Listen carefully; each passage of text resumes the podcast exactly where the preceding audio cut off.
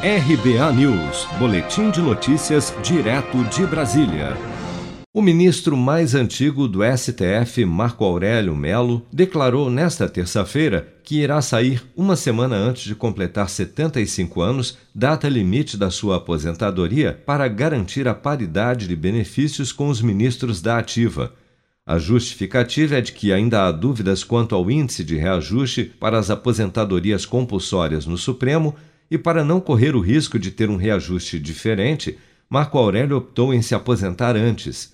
No ano passado, o mais polêmico ministro do Supremo já havia dado declarações de que, apesar de não ser essa a sua vontade, ele já estaria pronto para se aposentar desde 2016. Temos que a cadeira é vitalícia, mas não é como a cadeira, por exemplo, da Suprema Corte Americana, que você fica nela enquanto você quiser e enquanto tiver condições de continuar adjudicando. No Brasil, a vitaliciedade quanto ao ofício de julgador, ela termina aos 75 anos. E, evidentemente, isso já é esperado. Eu, por exemplo, estava prontíssimo para sair em 2016 aos 70, quando veio a denominada PEC da Bengala.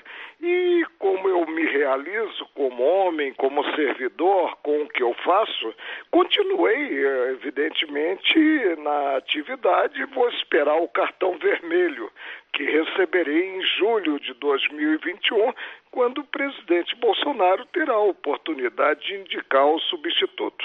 Marco Aurélio Melo assumiu como ministro do Supremo Tribunal Federal em junho de 1990, indicado pelo primo, o então presidente da República, Fernando Collor de Mello.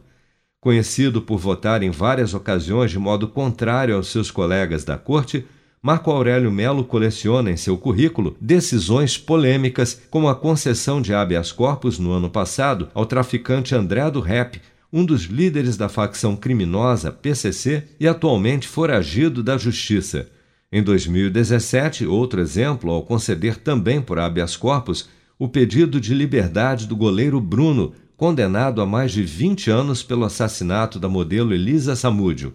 Em 2007, em outro caso emblemático, o ministro Marco Aurélio chegou a votar pela liberdade de Suzanne von Richthofen, condenada a quase 40 anos pelo assassinato dos próprios pais em 2002, mas felizmente foi voto vencido. Marco Aurélio Melo irá deixar a sua cadeira no Supremo no dia 5 de julho.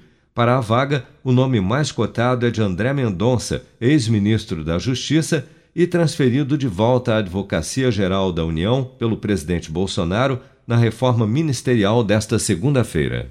Eu vou poupar de montão o maior dinheirão. Com o vou fazer render e tem prêmios pra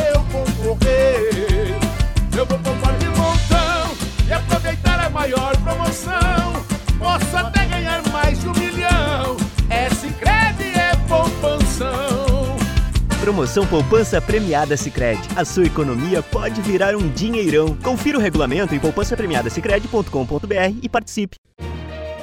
Com produção de Bárbara Couto, de Brasília, Flávio Carpes.